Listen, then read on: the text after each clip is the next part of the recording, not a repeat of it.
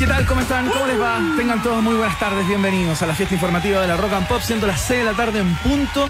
Iniciamos el resumen de las noticias importantes, las irrelevantes eh, y aquellas que no comprendemos, eh, pero que intentaremos dilucidar junto a ustedes a través de todas nuestras plataformas. Por supuesto, desde ya pueden comenzar a escribirnos a través de la de la www.rockandpop.cl iba a decir, esa es nuestra dirección por donde nos pueden escuchar también, porque claro, salimos por ahí a través de la internet.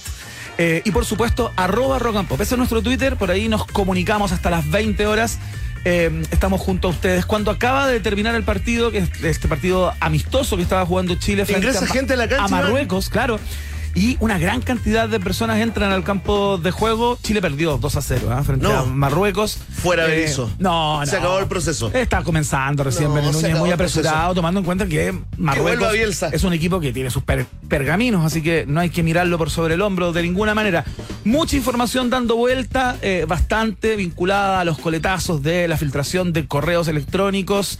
Eh, por parte de eh, el Estado Mayor Conjunto. Se empieza a especular respecto a la responsabilidad que podría tener la ministra de Defensa Maya Fernández, cuánto sabía, porque ya estaba informada supuestamente de esta filtración de los hackers eh, que habían eh, intervenido el sistema de comunicación entre las ramas de las Fuerzas Armadas y el Ministerio de Defensa, cuánto sabía o si es que ponderó la gravedad que tenía todo esto al momento de subir al avión rumbo a Nueva York junto al presidente Boric, sabía cuánto eh, fue capaz de eh, vislumbrar lo que se podía venir o la gravedad de todo esto. Bueno, responsabilidad política de la ministra es lo que se le cobra en el día de hoy, al- al ser la mandamás, ¿no? Eh, desde el punto de vista político de las Fuerzas Armadas.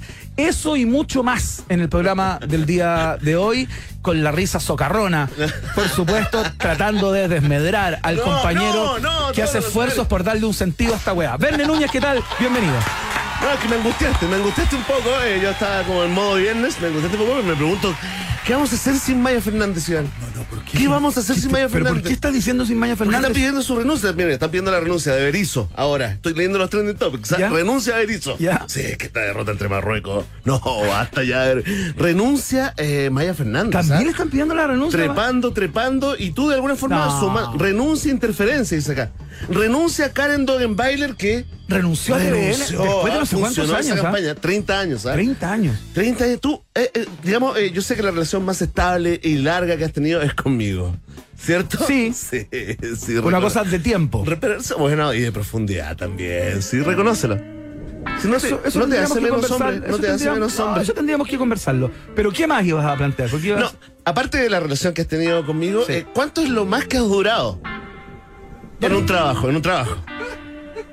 En radio. Ah, eh, claro. en- En un solo trabajo. mm, en- yo creo que cuando hice Caiga quien caiga. ¿Ya? ¿Y ahí cuántos años? 10 años. 10 años. ¿Y cómo quedaste? Loco. Saturado, po. Saturado. Claro.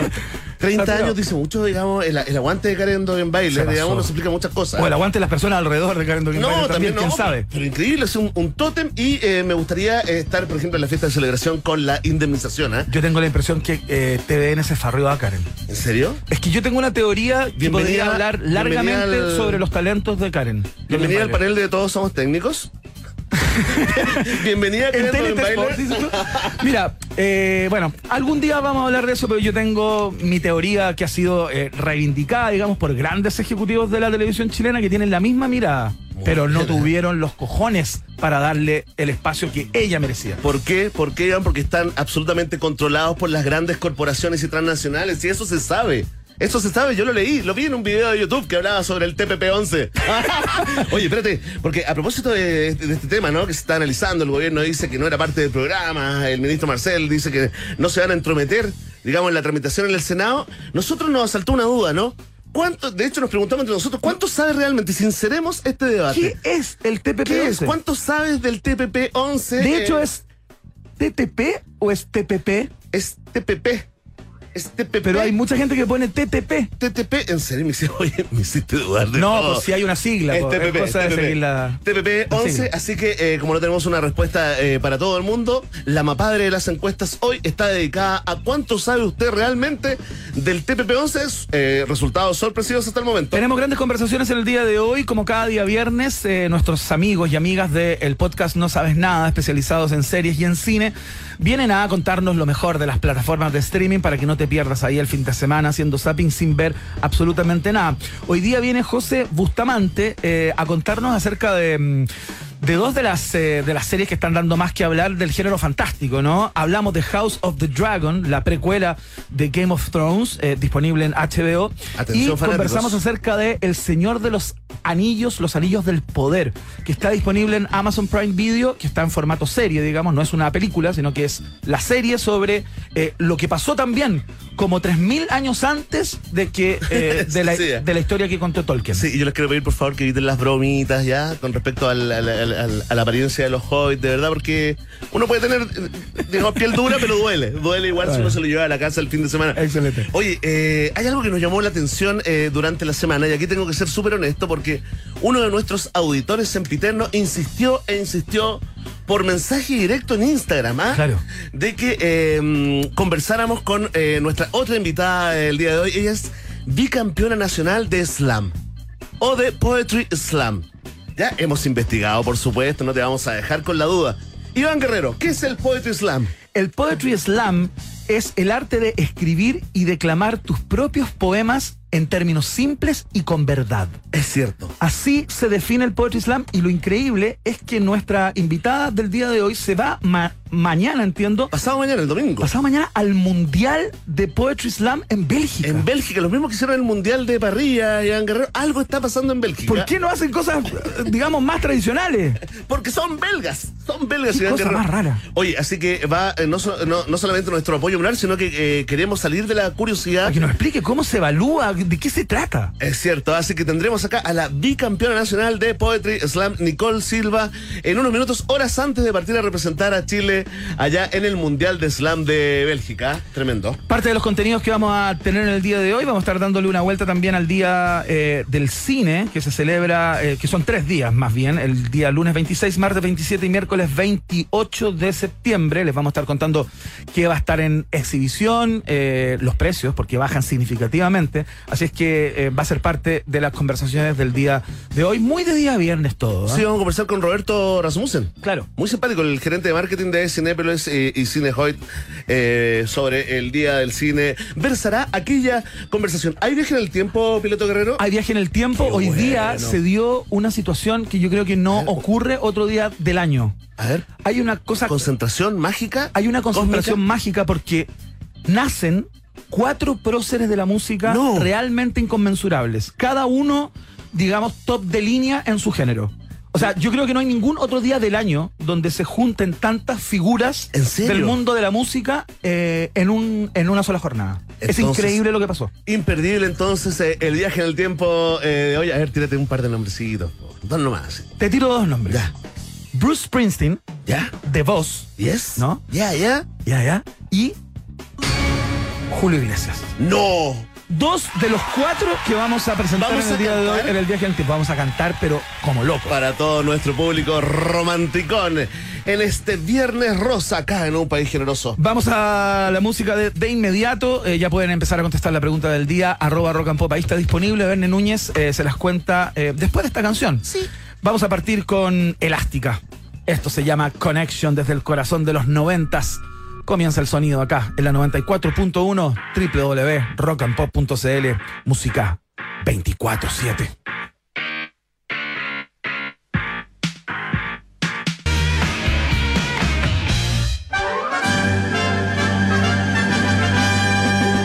Rock and Pop tienes un permiso 24-7 para la pregunta del día. Vota en nuestro Twitter, arroba Rock Pop, y sé parte del mejor país de Chile.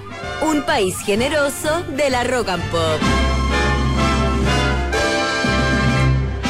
Atención, atención, pueblo de un país generoso. Momento hiperdemocrático acá en la 94.1. La mapadre de las encuestas. La pregunta del día hoy, nuestro invitado es Iván Guerrero, que tiene una pregunta inmediatamente, porque Sí. tiene el periodismo en la sangre. ¿Te puedo, te puedo hacer una capit antes de, de que despliegues la pregunta ¿Qué? del día ¿Un qué? Una, un pie de página, un, un comentario, no qué sé. lindo acápite, ¿ah? Lindo, ¿ah? Qué linda ¿Cómo se palabra. escribe? Se escribe con. H. Como que me dio un inicial, ¿o no? nervio. Dijiste acápite, me dio como un nervio, así como que se contrajo mi cuerpo un segundo, se, pero te, después, se te apretó el. pero después me relajé. Como acápite, ¡ah! y me relajé, linda Mira, palabra. Acápite. Aporte cultural de día viernes. Muy ¿ah? angulosa igual para mí. Me gustan las palabras más, más gruesas, más gordas. No, no las palabras como tan ¿Viste? angulosas. ¿Viste? Pero bueno. Me, activa ahí el chocopete, ¿ah? Y tengo que reprimirlo. Sí, reprimirlo, el Sí, pensando Oye, la familia. no, hay mucha especulación, Verne, quería saber cuál era tu perspectiva respecto a una de las actividades que tuvo el presidente Boric eh, ¿Qué hizo? ahora? ayer, tengo la impresión, cuando eh, nervio. dio una suerte de clase magistral cierto, en la. Universidad de Columbia, en New York City, todo esto en el marco de ¿Fue a la Universidad de Columbia? A la Universidad de Columbia, claro. Pero tampoco se tituló ahí, ¿ah? No, po. No. Bueno, el caso es que cuando el presidente entra al- a, la, a la testera, digamos, al, al escenario, que estaban todas las personas ahí, la audiencia esperando por su discurso. Y El por la presidente más joven del planeta. Claro, el, presidente hace un saludo como una re- reverencia japonesa ¿Ya? a la audiencia ¿Ya? y luego se da la vuelta, da la espalda al público y le hace una reverencia al sitial en donde él se iba a sentar vacío, No, no, para, ¿A la silla? A la No, silla. pero espérate. Entonces hay No, mucha no, no, especulación sí, sí. respecto a quién saludaba, si vio un fantasma, I see dead people, Claro. que es una posibilidad. Sí, puede que el ser presidente que, vea claro, personas que no están de otra forma, de otra manera. Claro. O, o qué sé yo, pero fue una, fue una, fue un acto que, Quedaste que un se poco. está como. Pero quedaste preocupado, esperanzado. ¿Cuál es el sentimiento? No, quedé un poco sorprendido, Claro. más bien. Como ¿Por dije, qué la reverencia la sigue? hay algo que el presidente ve que nadie más ve. ¿No será que como que no, no, no habrá hecho un discurso ahí como Salvador Allende? No lo sé. Como que, ¿ah? ¿No? ¿No habrá sido como que se sentó en esa misma silla? No creo, porque eso habrá- habría sido hace 50 años. En nuestra subsección, hashtag no me hagas googlear, he googleado todo el día, abrimos este tema a nuestra audiencia. ¿A quién saludaba el presidente? Porque es un viral que anda Es dando cierto. vueltas todos y todas. No queremos googlear porque eso es muy lo han fácil. visto, ¿ah? ¿no? Es muy fácil. Sí. Queremos eh, que ustedes nos cuenten eh, a qué le hizo una referencia a la referencia a la silla. Claro. En la Universidad de Columbia, el presidente. Y también aprovechen de contarnos si es fake o no lo del zapatito roto en TikTok. Dicen que es fake. ¿ah? Sí, sí, dicen que es Hay un una persona efecto. que apareció diciendo que Yo es quiero creer eso, que es ¿sabes falso. Yo Sí, también. Sí, que es sí, falso. Y por último, si no fuera falso, si este no país, fuera ¿ah? falso, tiene que haber alguien a cargo del el look del presidente. sí. Por favor, ahí tiene que haber alguien Sí, sobre como es- vestuario. es cierto. No, eso no puede pasar y no es culpa de él. Está preocupado de otras cosas, temas de Estado. Es- ¿Cómo está preocupado si el zapato habla o no? Oye. Vamos, deja, ¿sabéis qué? ¿Queréis cachar de qué está preocupado el presidente? Vamos a su cuenta de Twitter. En unos minutos más, estrategia de rating. Ya. Ahí sí que nos vamos. Ahora, no- oye, nos metemos en el tema TPP.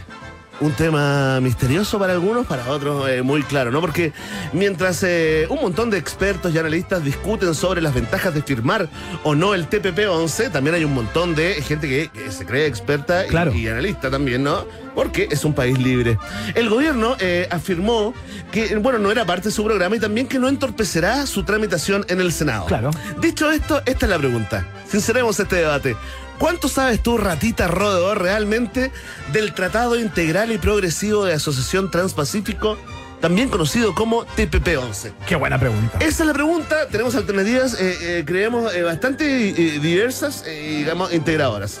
Iván, eh, ¿estás normal hoy día o...? Completamente. Qué bien, ¿eh? te En veo mi bien. centro, ¿eh? en mi veo bien, centro. Sí, te veo bien. Sí, sí. Atención, si tú dices, bueno, la verdad, no cacho nada del TPP-11, marca la alternativa. Ah, Muy bien, ¿eh? si tú dices, bueno, estoy medianamente informado, marca la alternativa. B. Si tú eres de los que te manejas y te consideras, de hecho, un experto en el tema, marca la alternativa. Sí. Y para ti, sí, para ti, Nini, también tengo una alternativa. Para ti, Nini, que estás pateando las cajas de pizza con restos debajo de tu cama. para ti, guatón con buzo, que vas a comprar desayuno en bolsita en la mañana al Oxxo. Oye, atención, si a ti no te interesa... La imagen. La imagen. Y al Oxxo, yendo al Oxxo, Con zapatillas de, Bienvenido, ¿ah? de levantarse todavía. Sí, sí, tenemos ese rubro abierto, ¿eh? Acá, el rubro Oxxo. Oye, si a ti no te interesa el tema, marca la alternativa. D. Ahí está, está planteada la pregunta, la respuesta. Depende de ti. Sí, ya lo sabes, ¿ah? Vox Populi, Vox Day. En un país que merece. I'm sorry, Charlie Murphy. I was having too much fun. Suena una de las voces más sorprendentes de los últimos 30, 40 años, fácilmente. Es la gran Amy Winehouse con Valerie, acá en la 94.1.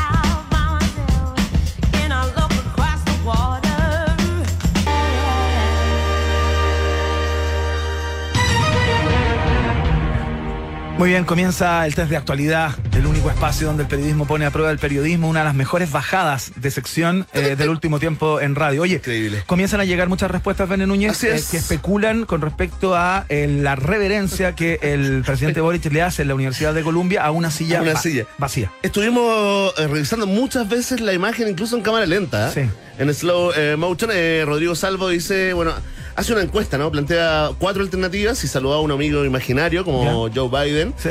o al fantasma Blade de Allende, o tal vez hizo una cara pálida a la audiencia en su estilo, como bromista, como la Como vueltecita que hizo atrás. rebelde, como... O cuando, cuando sumió, ¿te acuerdas? El cambio Sí, de mando la- que hizo una vueltecita detrás de Piñera. Sí, claro. O tal vez al estrecho de Magallanes. Eh, otro dice que probablemente miró la hoja, una hoja que estaba en el asiento. Que no había una hoja. Y que luego se arregla lo- lo- los lentes. No, no, es que no había ninguna hoja. Si uno No mira la imagen ¿ah? con detención, no hay hoja sobre el asiento. Continúa entonces el misterio, ¿ah? Continúa el misterio de a quién le hizo una reverencia el presidente Boric en Colombia. Y seguimos escuchando sus respuestas a través de nuestra cuenta de Twitter, sus especulaciones, arroba rock and pop. A- Esta es la primera pregunta del test de actualidad. ¡No!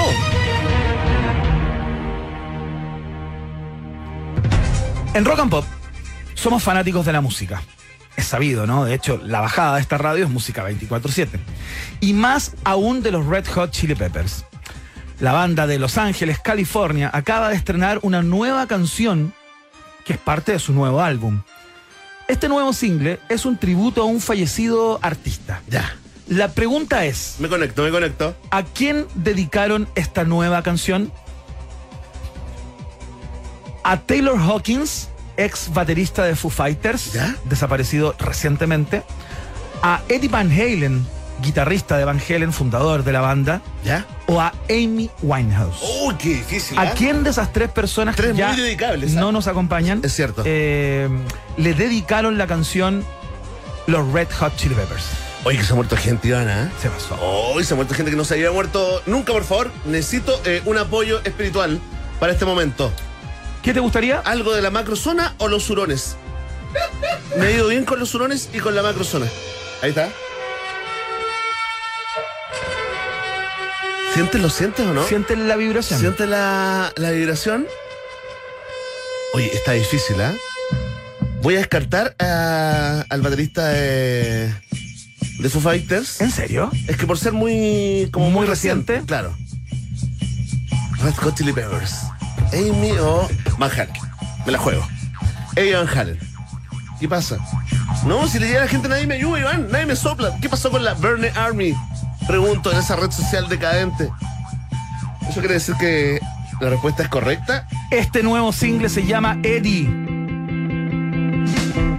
La banda rinde tributo al histórico guitarrista con una canción de casi seis minutos en su Estoy próximo conectado. álbum Return of the Love Canteen, es el nombre de la banda. Digamos que el guitarrista de Van Halen falleció el año 2020 a, causa de un cáncer de garganta, la enfermedad que había comenzado como un cáncer de lengua, eh, que Van Halen atribuyó a su hábito de poner entre sus dientes las uñetas metálicas que usaba para tocar, fíjate Ah, consumiendo. óxido, qué sé yo, eso de alguna manera habría eh, gatillado este cáncer de lengua que luego se convirtió en cáncer de garganta. Oye, fantástico. Es que que me da risa la, la Verne Army en franca decadencia.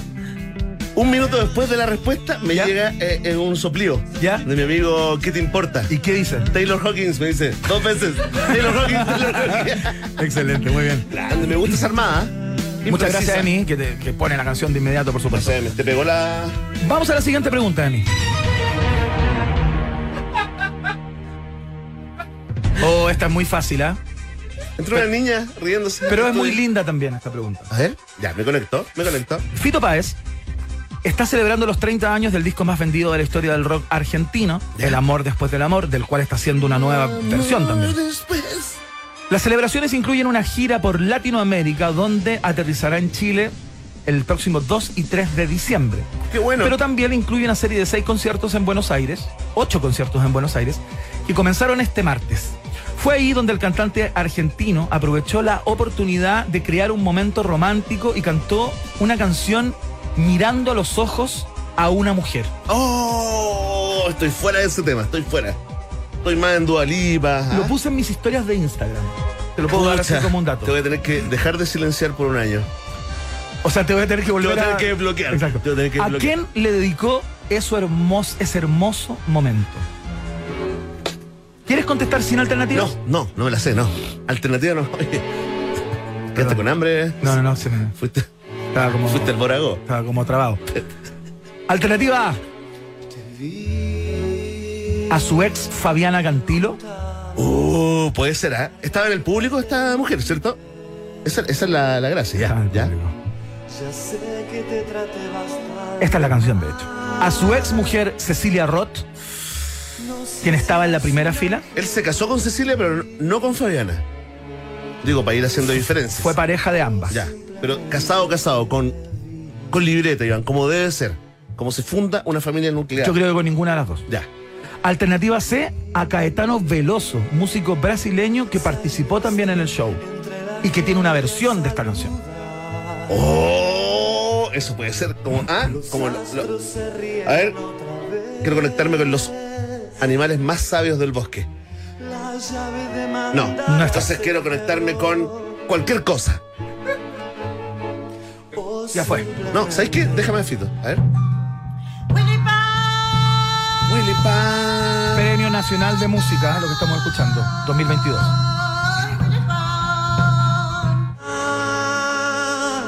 Me la juego.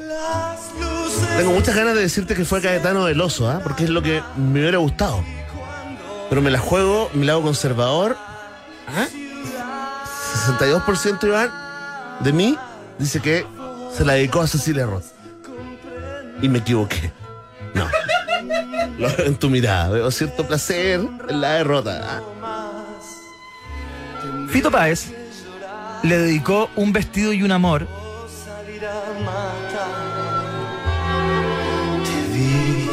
y el mismo cantante dijo, minutos antes de cantarla, una noche en que Caetano Veloso No, le cantó no. su versión mirándola a los ojos, Ah. Me morí de celos. Así que ahora es mi turno, son palabras de Fito Páez. Esta es para vos, Fabiana. ¡No! Y hoy no! yo te la voy a cantar mirándote a los ojos. ¡Uy! se la dedicó a Fabián, el desgraciado. Qué mal agradecido con todo lo que hizo Cecilia por él, por sacarlo adelante, sacarlo de la droga. Y mira, Aunque la canción, en términos estrictos, está en el marco de la relación que él tenía con Cecilia Roth. De hecho, El amor después del amor, de alguna manera, es un disco que se da en medio de ese vínculo. Oye, es que tengo que mostrarte cómo se activó la Verne Army. Mira, mira lo que me sopla Luis Pena. Cecilia Roth. Es que, ¿sabéis qué? Yo antes de leer esta, esta respuesta también que- pensé que era claro, Cecilia claro. Roth, porque en el video aparece Fito Páez cantándola y mira a Cecilia Roth que está en el público, pero esto es cuando presentó la Le canción. habrá hecho daño a Cecilia, digo entre los dos. No, porque. Cecilia estaba con buena onda ¿Está en porque otra? Sí. sabía que la canción fue para ella desde un inicio, Ya, cuando la compuso. igual se la dedicó a, a Fabiana. Una jugada que solo un rockstar podría hacer en público. ¿ah? Así es. Y ya está, boludo. Ya pasó, ¿eh? Y ya está, ya fue. De hecho, tenemos acá, en exclusiva, al gran Fito Páez. Pastillas, drogas, los amigos y el bar. Y los prostitutos, no te olvides. Fantástico. Vamos entonces uno a uno, ¿ah? Yo me daría medio punto por ese, ¿ah? Por lo de Cecilia Roth, medio punto. Tercera pregunta.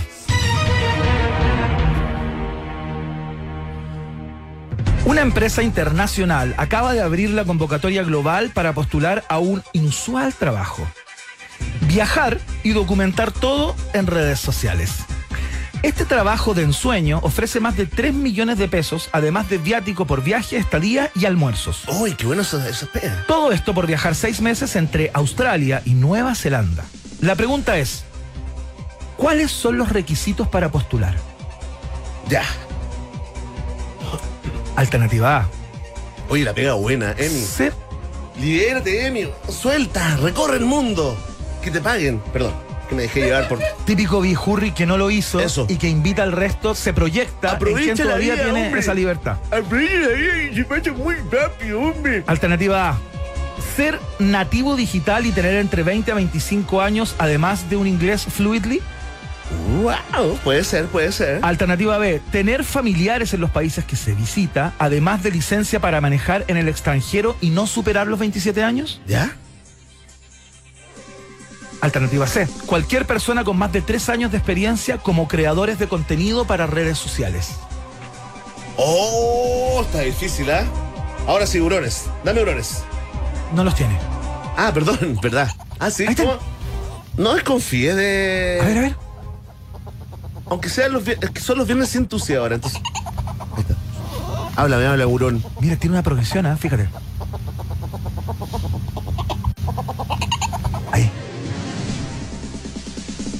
Alternativa C. Voy a hacer una cosa, co- ¿cómo se dice? Una cosa contraintuitiva. Voy a votar por todo lo contrario de lo que pienso. A veces funciona en la vida. Es consejos solapados que le doy yo. a la Cualquier persona con más de tres años de experiencia como creador de contenido para redes sociales. Sí. ¿No te gusta la alternativa ser nativo digital y tener entre Me 20 gusta, y me gusta. 25 además de un inglés fluido? Esa es la que más me gusta. Esa es la lógica. Respuesta. Vamos. Gracias, Urón. Los postulantes deben hablar y escribir en inglés. Amar el estilo de vida nómade y tener pasión por aprender cosas nuevas y compartirlas con el resto del mundo. Después de, de todo, el trabajo es viajar. Puedes postular en deal, D-E-E-L.com.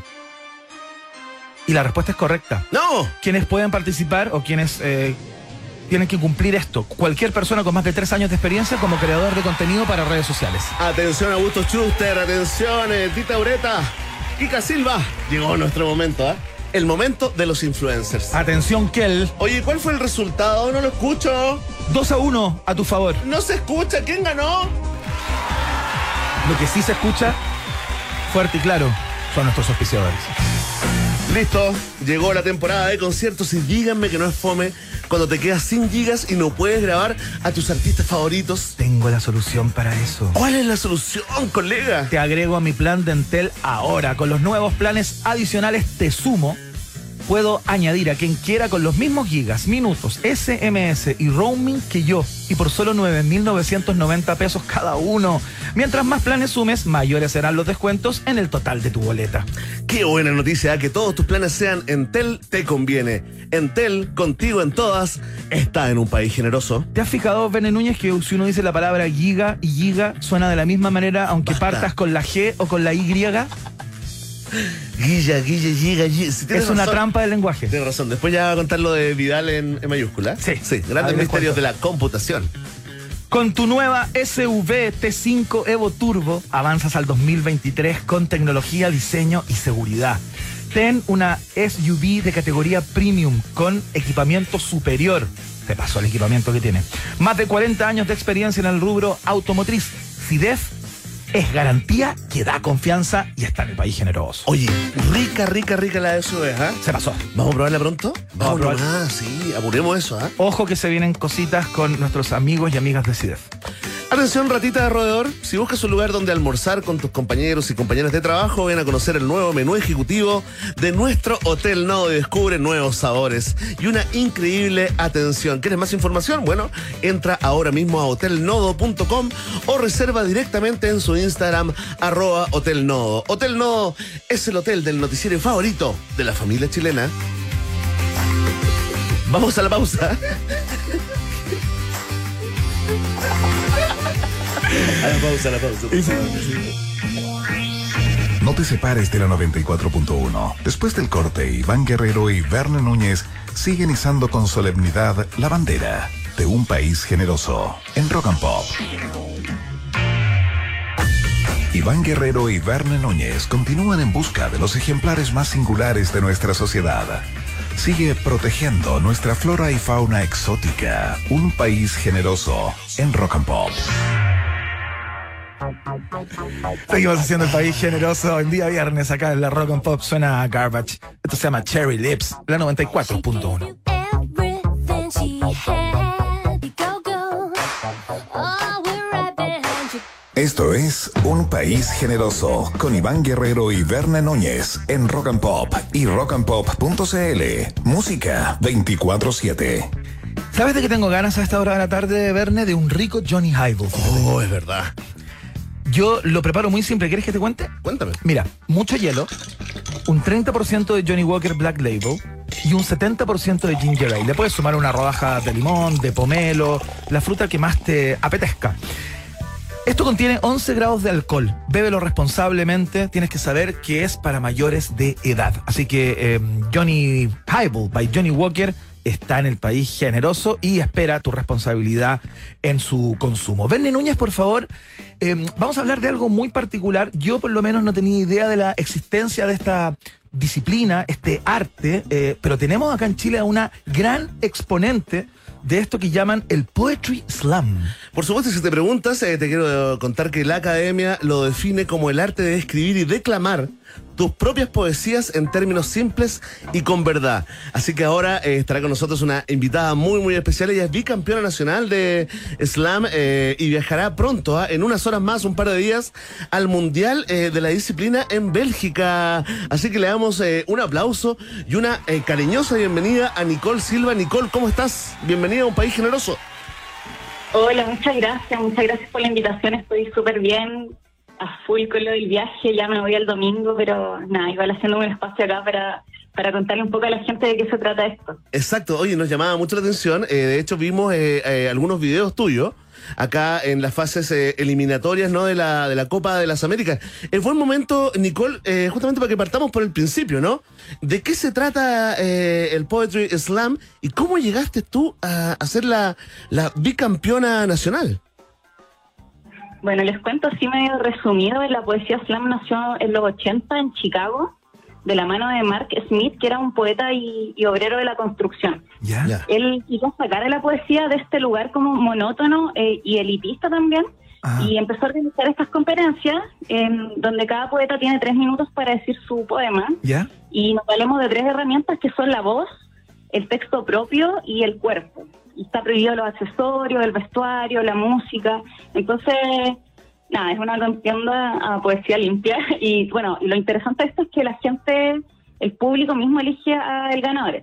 ¿Y cómo? Aquí ¿A través de los aplausos? No, Nicole. a través de un sistema de puntuación ¿Ya? se elige como a personas del público, voluntarios, o también, a- bueno, a veces se invita como a poetas o ya gente del mundo de la literatura, Claro. Pero mayoritariamente se elige gente del público y en una escala del 1 al 10 con decimales se va poniendo nota.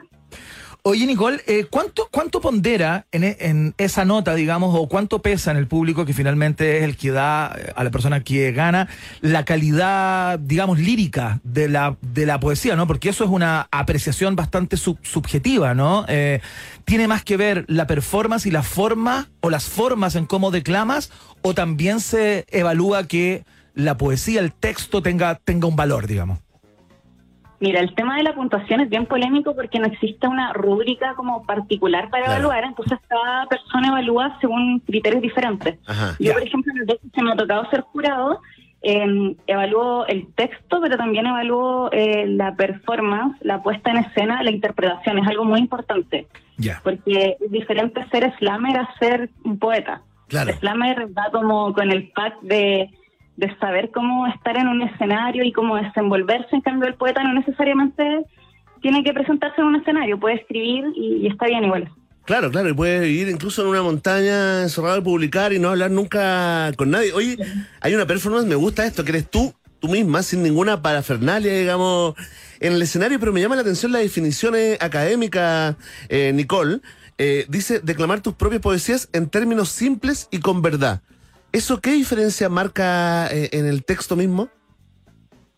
Mira, eso no, no sé dónde está esa definición. Ah, ya, ya, Yo creo ya. que es, es relativo. Como Ya, es una interpretación. lo- claro, una interpretación. Lo bonito de esto es que mm, es una disciplina que integra mucho. Como que busca salirse de este lugar elitista, de este Claro. lenguaje igual convencional que tiene la poesía, como más académico. Claro. Y, mm, y también se busca hacer poesía para todas las personas. Yo, por ejemplo, en, mi, en lo que escribo utilizo un lenguaje más común y simple, así cualquier persona que me escucha me puede entender. Claro. Eh, y no necesariamente tiene que, que tener terminología para poder apreciar el arte. Claro, no es que sean cosas así medias crípticas, herméticas, difíciles, sino que No. es una poesía que está más cerca de las llegar, personas que llegar finalmente quieres llegar al otro, claro, tal cual. Claro, es relativo igual, obviamente hay poetas o slammers que igual utilizan eso, eso Ya. como que es, muy libre, depende de cada uno cómo, cómo lo hace o, Oye. qué palabra ocupa y todo eso. Claro. Nicole, ¿y quiénes son como los campeones mundiales o, o- o, digamos cuál es tu rival a vencer de alguna manera en este mundial al que te vas a Bélgica ahora en las próximas El horas? domingo, gracias. El domingo.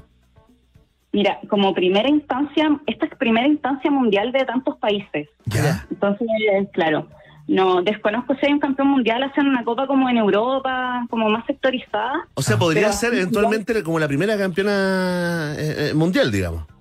Y sí, o sea, van, vamos ¿Viste? 40 países, no, 37 países y 40 competidores, va a estar ahí eh, dura la competencia, pero voy con todo. Yo disfruto mucho hacer esto, como, además de, de los viajes y todo, disfruto mucho hacer poesía slam y estar en el escenario y escribir y eso. No, oye, eh, sí, y a propósito, toda la gente que está enganchada con esta conversación, eh, con Nicole, eh, Nicole Silva, la bicampeona nacional de Poetry Slam, búsquenla, googleen, que están ahí los videos en YouTube y van a, a darse cuenta más o menos un poco de qué eh, se trata. Oye, te queremos pedir, te queremos pedir, Nicole, si puedes declamar eh, alguna, hacernos slam acá, ¿no? Eh, en vivo. Claro, eh, no vamos a poder verla, que es parte directo. fundamental de esta disciplina, pero igual rico Claro, te vamos, te vamos a escuchar, aparte que tiene una linda voz, eh, Nicole, muy, muy, muy radial. Oye, Nicole, eh, antes de, de, eh, ir para que nos, nos, nos preparemos y nos vayamos acomodando en el asiento, esto tiene mucho como de rapero, ¿no? Cuando yo escuchaba como la, la definición y la puesta en escena, digamos, eh, pero, pero claro, hay una diferencia notable con la batalla de los gallos, ¿no? Aquí no hay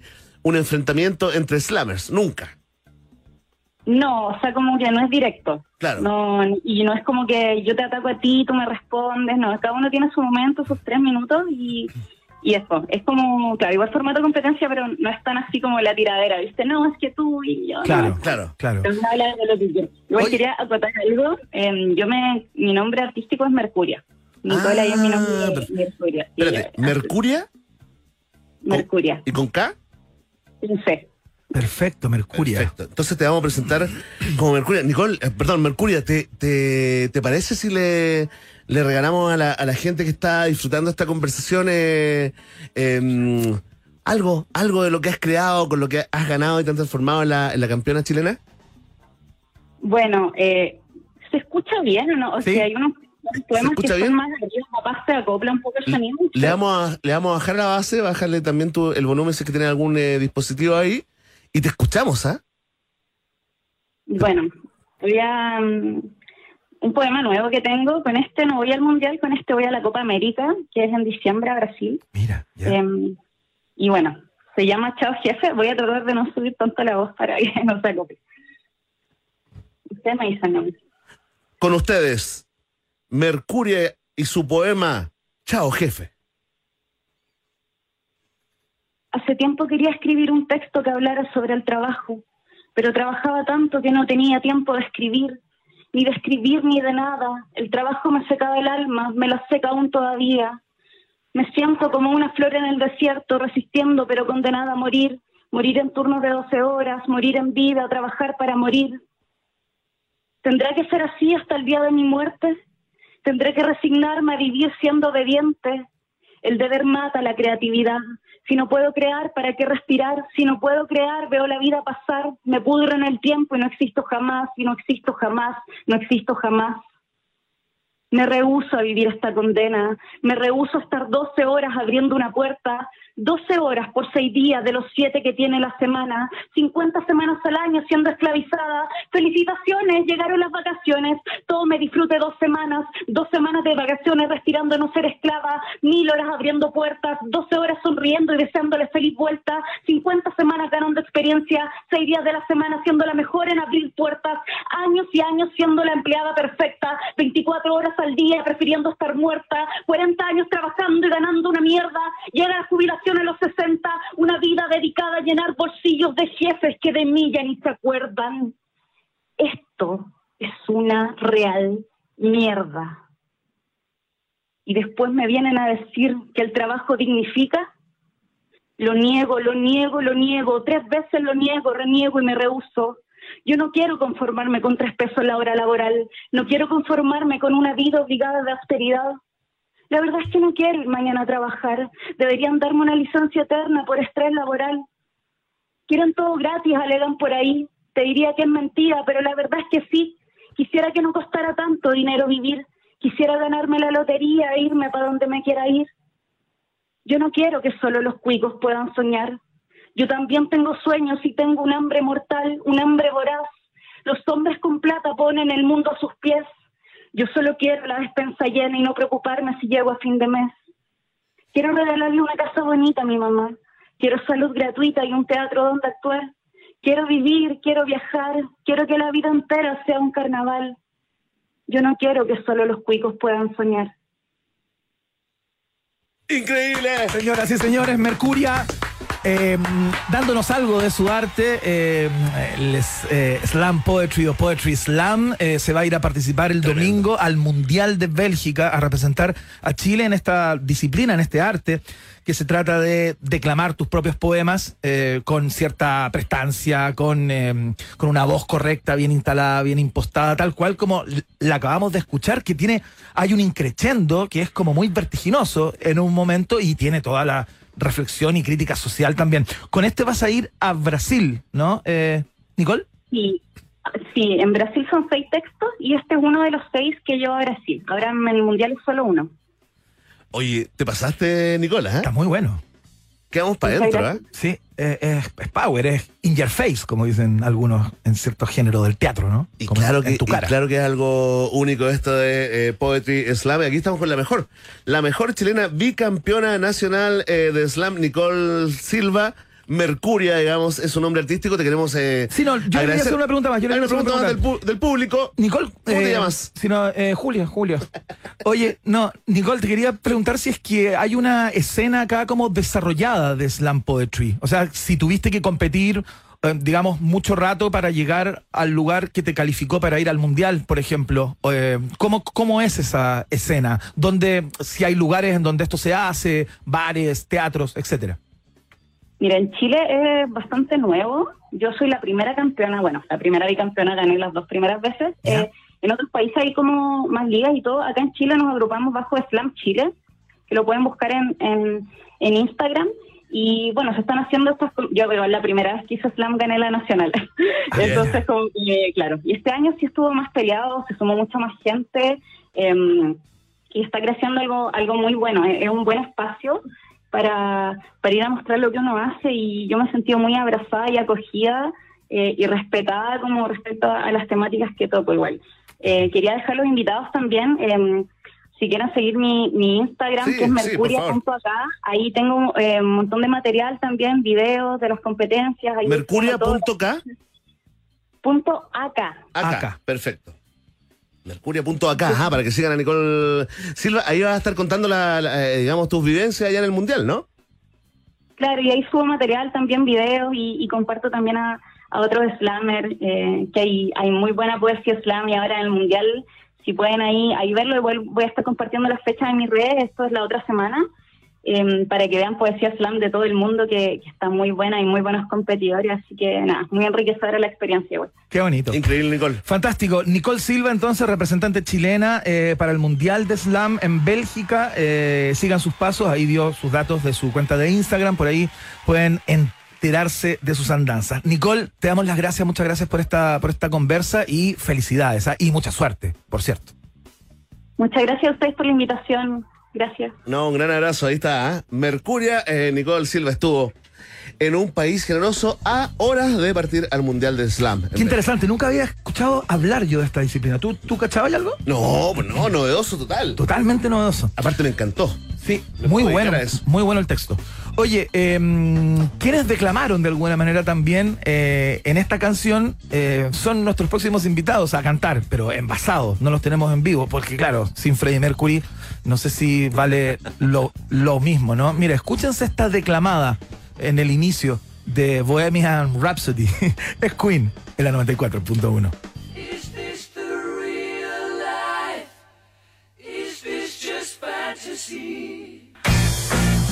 Atención, roedores, porque con la nueva SUV T5 Evo Turbo avanzas al 2023 con tecnología, diseño y seguridad.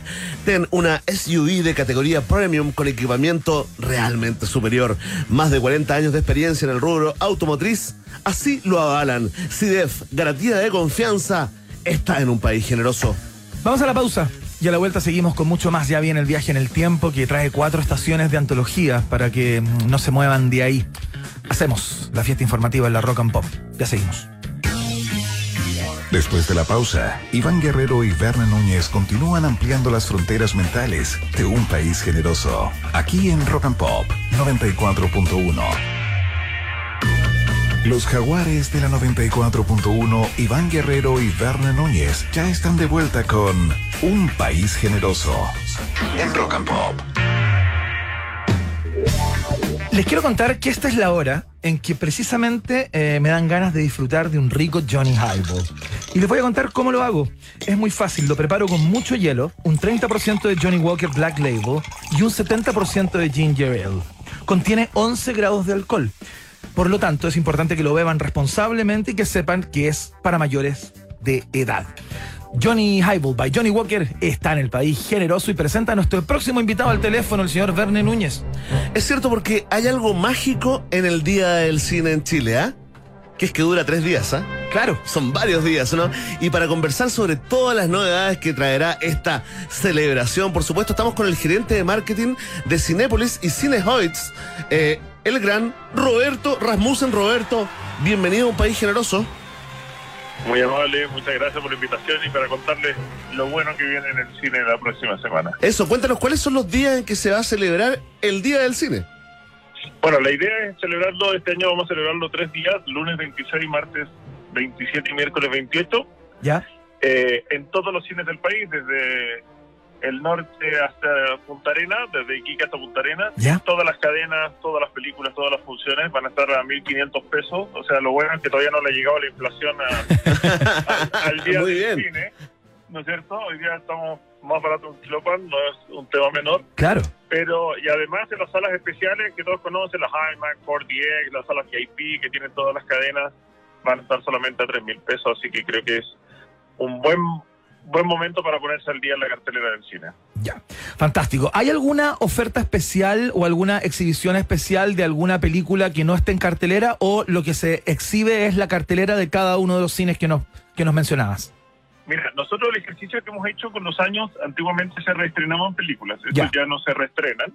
Eh, lo que sí se consideran son las películas que se estrenaron este jueves, ¿Ya? o sea, en el día de ayer. Está La Huérfana, está eh, la película de Harry Styles, hay varias películas Claro, que se 5 estrenan centímetros por segundo también. No te preocupes, cariño. Eh, No te preocupes, cariño, exactamente. Eso. Y el reestreno de Avatar, ¿eh? El, el reestreno de Avatar, que la verdad que ayer los resultados fue muy bueno de Avatar y el día de estreno y de La Huérfana también, no te preocupes, cariño, así que la verdad que muy contento porque entran también esas películas que están recién estrenaditas, también entran en el día del cine y que la gente las puede aprovechar a ver a bajo precio. Oye, eh, Roberto Rasmussen, gerente de marketing de Cinépolis y Cinehoids. Eh, la gente puede comprar, por supuesto, hay un, hay un buen, muy buen sistema de, eh, de venta online y también se puede comprar ahí mismo en, en, en- en- en la, en la ventanilla, ¿no?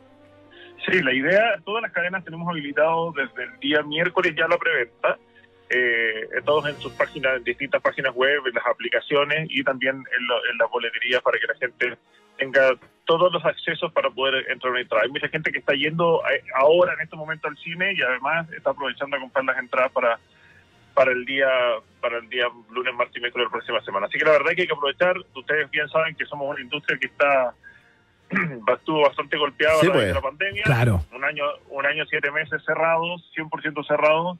Casi todas las películas estaban yendo a la plataforma, por no decir todas. Sí, pues. Y lo bueno es que quedaron muchas películas en, en el catálogo y que se están, han ido reestrenando. Y la verdad que hoy día tenemos muchas películas y ya los estrenos volvieron al cine, que, que es lo importante. Y la idea aquí un poquito es para devolverle la confianza a la gente de que la industria del cine sigue siendo una industria segura, aunque nos informaron de que el 1 de octubre van a cambiar los protocolos, pero el día del cine sigue con los protocolos que tenemos hoy día vigentes, como son los pases de movilidad, el uso de la mascarilla y, y bueno, la idea es que la gente disfrute estos últimos días con protocolo COVID. Eh, ¿Solo por este año eh, se planea hacerla tres días o que se celebre tres días o es una, es una política que se podría mantener en el tiempo, este día del cine, que sean tres días del cine, digamos? Mira, hay dos cosas. Primero que la gente, obviamente, como antes generábamos el día del cine, eh, mucha gente, obviamente, no- a lo mejor no era el, el día que tenía que trabajar hora extra, el día que Claro. tenía prueba, el día que entonces, al final optamos por hacerlo estos tres días. Lo bueno es que este, esto, para que a modo de un poquito de cultura general, estos días del cine celebrábamos, lo celebramos en Chile hace 20 ya más de 20 años. Claro. Y hoy día, este año, post pandemia, se empezó a replicar en los países. O sea, hace una semana atrás es primera vez que se hace en México. Ah, mira. Se hizo en, se hizo en España, eh, bueno, Perú, se hizo en Perú, en Colombia, en Panamá. La verdad es que se ha ido replicando a través del mundo el del cine porque finalmente es una fiesta y lo que nosotros hacemos efectivamente es darle la posibilidad, por un lado, a aquellos que no tienen acceso permanente eh, económico para ir a ir al cine, que tengan esta oportunidad de, de disfrutar de la película en la Sí, pues. pantalla grande. Y lo otro es que sí estamos pensando los próximos años en hacer dos eventos, que sea así como se hace el Cyber Monday y el, y el Cyber, eh, Cyber Day. Claro. Claro. Eh, La idea es que sea una fiesta del cine en un periodo y el día del cine en otro, cosa que tengamos al inicio de año, final de año o en este periodo. Nosotros siempre lo hacemos a finales de septiembre o primeros días de octubre. Ajá. eh, tengamos esta, esta oportunidad para que la gente siga disfrutando. La verdad que eh, estamos muy contentos porque hemos logrado mover un poquito la rueda. Eh, ahora con las, con las nuevas normativas a partir de octubre, ya con la eliminación del pase de movilidad y la eliminación de la, la- la mascarilla y ciertas restricciones que, que nos tenían un poquito comprometidos y el aforo que, Claro. que la verdad que a esta altura ni, ni- ni lo queremos recordar, pero para hacerles una idea, en marzo de este año teníamos cines aún con 20% de aforo y sin venta de alimentos. O sea, Claro. en marzo, estamos hablando de ese mismo año. Entonces, Claro. la verdad que esta- estas libertades no se transformen tampoco en un libertinaje, sino que en el fondo la gente siga entreteniéndose en el cine y lo hicimos en todo el mundo y demostramos de que no hubo un foco de contagio en una cadena de cine a nivel mundial, lo cual habla muy bien de, lo- de, lo- de las medidas que nosotros tomamos. Y fuimos la primera industria en Chile que se cerró, o sea, tomamos la decisión de cerrar los cines un poquito en, en apoyar en ese momento al Ministerio de Salud Claro. en, la, en, la- en- en mantener una- a, una- a la comunidad y, y al- y a la gente protegida. Ajá. Obviamente nadie pensaba que iba a durar tanto nosotros, pero bueno, ya voluntariamente no, no cerramos en ese periodo. Claro. Pero la verdad que hoy día ya estamos reactivando, así que eso es un poquito la idea. Es así, está volviendo la gente al cine, así que lo vamos a celebrar eh, no solamente un día, sino que tres días, este lunes 26, martes 27 y miércoles 28 de septiembre, eh, tal como te invitó a hacerlo el gerente de marketing de Cinépolis y Cinehoids, Roberto Rasmussen. Roberto, muchas gracias por eh, esta conversación con un país generoso. No, un millón de gracias y gracias a ustedes por apoyar esta iniciativa y bueno, los espero la próxima semana en la butaca de la pantalla. Sí, comemos, comemos mucho popcorn nosotros. El- el- la caja no más grande, así que ojo, ¿ah? Hay, ojo. hay que, hay, que aprove- no, y hay que aprovechar a contar también que el pop con las bebidas y todo también van a estar en oferta, así que para Perfecto. que la gente tenga la jornada completa. Película, buen pop y una buena bebida. Fantástico. Maravilloso. Muchas gracias, Roberto, que te vaya muy bien, ¿ah? No, muy, muchas gracias a ustedes. Chao, hasta luego. Fantástico, pues ahí está la información del bueno. día del cine a Luquita y media nomás. rico los cinéfilos, ¿ah? Muy rico. Y la, y la sala premium, esa que, que uno va de vez en cuando, porque es carosi, carosi, a tres luquitas. Lindo, ¿ah? Aquí cuando nos llaman a reunión en el quinto piso. Uy, sí. Escuchamos esta música de manera instantánea. Interiormente, sí. Sí, claro, suena, suena. Oye, vamos a ir a escuchar música. Y a la vuelta, viaje en el tiempo. Atención, ya viene José Bustamante. ah, Vamos a seguir en clave cine, como cada día viernes nos viene a contar de algunas eh, algunos hits en Ay. las plataformas de streaming, en el género fantástico, fundamentalmente. Ay, está adelantando el viernes. Claro, vamos a escuchar a EMF, ¿sí? Ah, escuchamos a The Go-Go's entonces con We Got the Beat. Suena acá, la 94.1.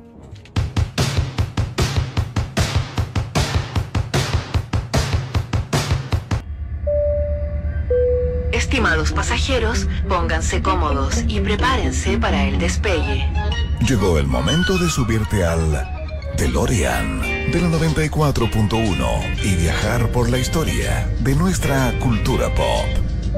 Es el viaje en el tiempo en un país generoso de la rock and pop.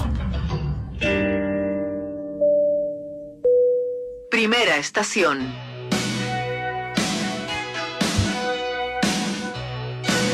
Ya, partamos el viaje en el tiempo del día de hoy, que tiene cuatro estaciones, nada más, eh, pero no por ello es un viaje corto, porque los exponentes que, los exponentes, las personas que nacieron un día co- como hoy, Los cumpleañeros, dices están tú. en el Olimpo todos. Total, ya. Absoluto, el Olimpo absoluto, cada uno en su género. eh, Sin discusión, no vamos a discutir de esto. Semidioses. No Hoy hay día discusión, digamos. Es que, ¿Qué le que no hay mucho que discutir. Es que no hay nada que discutir porque eh, se han ganado todos los premios, tienen todos los pergaminos, eh, no hay nada eh, que de alguna manera pueda eh, menoscabarlos en- Empañar, en, empañar. ningún lugar. Muy bien, ¿ah? Y partimos bien, ¿ah? Partimos bien, partimos con el señor Bruce Springsteen, eh, más conocido como The Boss, el jefe, que en el año 1949 nació, eh, por supuesto, ahí en los Estados Unidos. Eh, él es un pregonero, en cierto modo, del, del American Way of Life, ¿no? En cierto modo, eh, no tan solo con esta canción, Born in the USA, que es el himno justamente del ser eh, gringo, ¿no? Eh, sino que a lo largo de su carrera, entre sus temáticas, eh, está mucho el, el ser americano, como la forma de ser, los usos, las costumbres, eh, los vicios y las virtudes de ser gringo, y por eso es que ha entroncado tanto con, con su país. Y si bien ha tenido éxito a nivel mundial, es en los est- Estados Unidos donde lo denominan como el jefe, ¿no? muy bien, muy bien. Más, claro, acá diríamos el puto amo. Perdón por el francés, pero. eso es pero- claro, ¿eh? me recuerda como a Pep Guardiola, eso del puto amo, se cree el puto amo, hablando de Claro, Mourinho. pero esto como en positivo, ¿no? Eh, como el, el- el tipo que de alguna manera lo ha dicho prácticamente todo, el que ha representado y ha encarnado al americano promedio, ¿no? Eh, Sí, pues lo quieren mucho, ¿ah? En Estados Unidos totalmente icónico. Hay estatuas de él también, ¿ah? Sí, claro. Filadelfia, oye, tengo, tengo un par de curiosidades de Bruce Springsteen. ¿Cuál, por ejemplo? ¿Cómo se salvó de ser el veterano veterano de la guerra de Vietnam? ¿Pie plano? No, No sé, no, ya. por carretear. Se tenía que presentar eh, un día X, la Y noche no- anterior, y no llegó. Y no llegó simplemente. Y no llegó, y no te voy a hacer la, la historia tan larga, pero no llegó, nadie lo fue a buscar, no lo multaron, se salvó. Si hubiera ido, hubiera quedado. Claro. absolutamente, absolutamente apto. Mira, escuchemos otro hit. Estamos escuchando Dancing in the Dark, otra de las canciones que, que lo han hecho célebre, ¿no? Eh, un hit absoluto, bien bailable. eh, la bailamos al- alguna vez. Este tipo ha ganado prácticamente todo, ¿no? Eh, en, la- en el año 2004, la revista Rolling Stone lo situó en el puesto número 23 de la lista de los mejores artistas de todos los tiempos. Eh, y años más tarde estuvo en el, en el número 36 en la lista de los mejores cantantes de todos los tiempos. ¿Para qué te voy a hablar de eh, los premios Grammy, eh, los dos globos de oro que tiene y el Oscar, justamente? ¿Y sabes por qué tiene el Oscar? Por esto. Así es. Tremendo temón de esa tremenda película. ¿eh? Tremendo temón de esa tremenda película llamada Filadelfia, en que se llevó el Oscar a mejor canción o- original eh, por, eh, por esta, que es parte del soundtrack, sin duda, de esa película que tiene a. ¿Cómo se llama este tipo en el estelar? Um, a Tom, a, a- a Tom Hanks. Bien, bien, bien. Estuve a punto de decírtelo, pero, pero nombre. llegó, llegó, llegó, llegó, Llegó, el, llegó llegó el el- buscador, el llegó- buscador interno. Corrió el hámster. Tom Hanks, que de hecho se ganó dos Oscars seguidos. Claro. Con Forrest Gump y después, y después con este. el- Exactamente. Así es que, bueno, con el gran Tremendo. Bruce Springsteen. Oye, tiene un planeta, igual que. eh, tiene un planeta. el planeta Springsteen. Eh, sí, un planeta. eh, eh, lo descubrieron en Nueva Zelanda y le pusieron eh, el nombre de él. ¿ah? No te puedo creer. Exoplaneta. Hace esa. Bruce Springsteen entonces iniciando el viaje del día de hoy, solamente próceres siderales en el viaje de hoy. Mira. Próxima estación, Qué fino. Qué finoli esto. ¿ah? Es que nació un día como hoy. La estación que te sacaste, ¿ah? Mira, mira. Pianito, batería con trabajo y acá, viene. y acá entra. No va a empezar a cantar Julie Andrews, My Favorite Things, eh, porque claro, la canción no es compuesta por John Coltrane, pero es una de sus grandes eh, canciones, ¿no? Interpretaciones. claro. Interpretaciones. En el año 1926 nace el jazzista y saxofonista estadounidense John William Coltrane en eh, la localidad de Hamlet, en New York, justamente. Muchos lo conocen también como Train y es uno de los cuatro o cinco eh, jazzistas que están en el Olimpo, en el, en el, en el podio. A ver, Coltrane, eh, Miles Davis, Charlie Parker, Charlie Parker y Duke Ellington Duke Ellen. Ah, ya, y Louis Armstrong. ya. Esos Y, se que y- son- Y Dizzy Gillespie lo dejamos como. Dizzy Gillespie Ahí cerquita. ¿Con Era tocó? Sí, pues, ¿con po. quién tocó? Pues tocó en la banda de Dizzy Gillespie y tocó en la banda durante mucho tiempo de Miles Davis. Miles Davis que había sido como un ídolo en la década de los 40, del 40 al 50. En el 50 se pega como un bajón y va a buscar a John Coltrane como para levantar a su banda y arma eh, una banda y una dupla eh, con obviamente había un pianista un batero pero los que brillaban era justamente la trompeta de Miles Davis y el saxo Tremendo. del gran John Coltrane, eh, un músico sorprendente, obviamente adicto a la heroína, eh, muy Sí, bueno. consumidor de alcohol, de hecho murió por un daño hepático en el año... todos en eso. ¿Te acuerdas de Charlie Parker que Sí, tenía como 36 años cuando murió? En la, eh, la policía, digamos, los primeros que llegaron a- al lugar eh, donde él eh, murió pusieron edad probable 65. eh. Claro, Quedó en la película que. que- Sí, pues que- tenía que- unidad, o sea, sus órganos, Albert- digamos, eh, tenían mucha más edad de la que el tipo tenía. Pero ¿sabes qué? Estaba muy loco. Yo recuerdo, y aquí se me va a caer el carnet, ¿ah? en, si no me equivoco, en Radio Clásica, ¿Ya? con el Guayo Rivero, en Claro. algún momento hacían, ponte tú, los sábados en la noche. pues, realizaban discos completos. Eh, agarraron un libro, mira, lo que hicieron fue agarrar el libro como la historia del jazz, pero Claro. es una historia del jazz que se había publicado recientemente con mucha entrehistoria, mucho de eso que queda afuera, con la, Perfecto. con la historia pequeña. con, Oye, el- con la chimuchina. es alucinante el nivel de, primero el nivel de carrete, el nivel Sí. de talento, el nivel de creatividad y de cómo andaban arriba de un pony gigante, Miles Davis, Coltrane, Charlie Parker en un momento. Dizzy era como el, el, bueno, como el que manejaba, como el chofer era el que le pasaba la llave. Fíjate que una vez se robaron unos caballos, ponte tú, una historia que nunca se me olvidó. Iban cruzando un puente, estaban tan locos que se caen eh, Coltrane, Charlie Parker, eh, Miles Davis a un río. Se bajan de ahí, ¿cachai? No los dejaban entrar al departamento, iban para el departamento de, de Miles Davis, Ya. si no me equivoco. Ya. El, el conserje tenía orden de todos los propietarios de no dejar entrar a ese grupete. Claro. Pero Charlie Parker estaba desesperado porque en el agua se le había ocurrido una, una melodía. Entonces subió Miles y se la dictó desde abajo hacia arriba y Miles no tenía lápiz. Entonces con una navaja marcó las notas en el cuero de- del sofá. Qué maravilla. ¡Ay, qué, Qué linda historia. eh. Qué linda historia. Bueno, como Se esa, deben haber miles. Escuchemos otra, mira. eh, este es otro clásico eh, de su disco, justamente, perdón, de su disco Blue Train.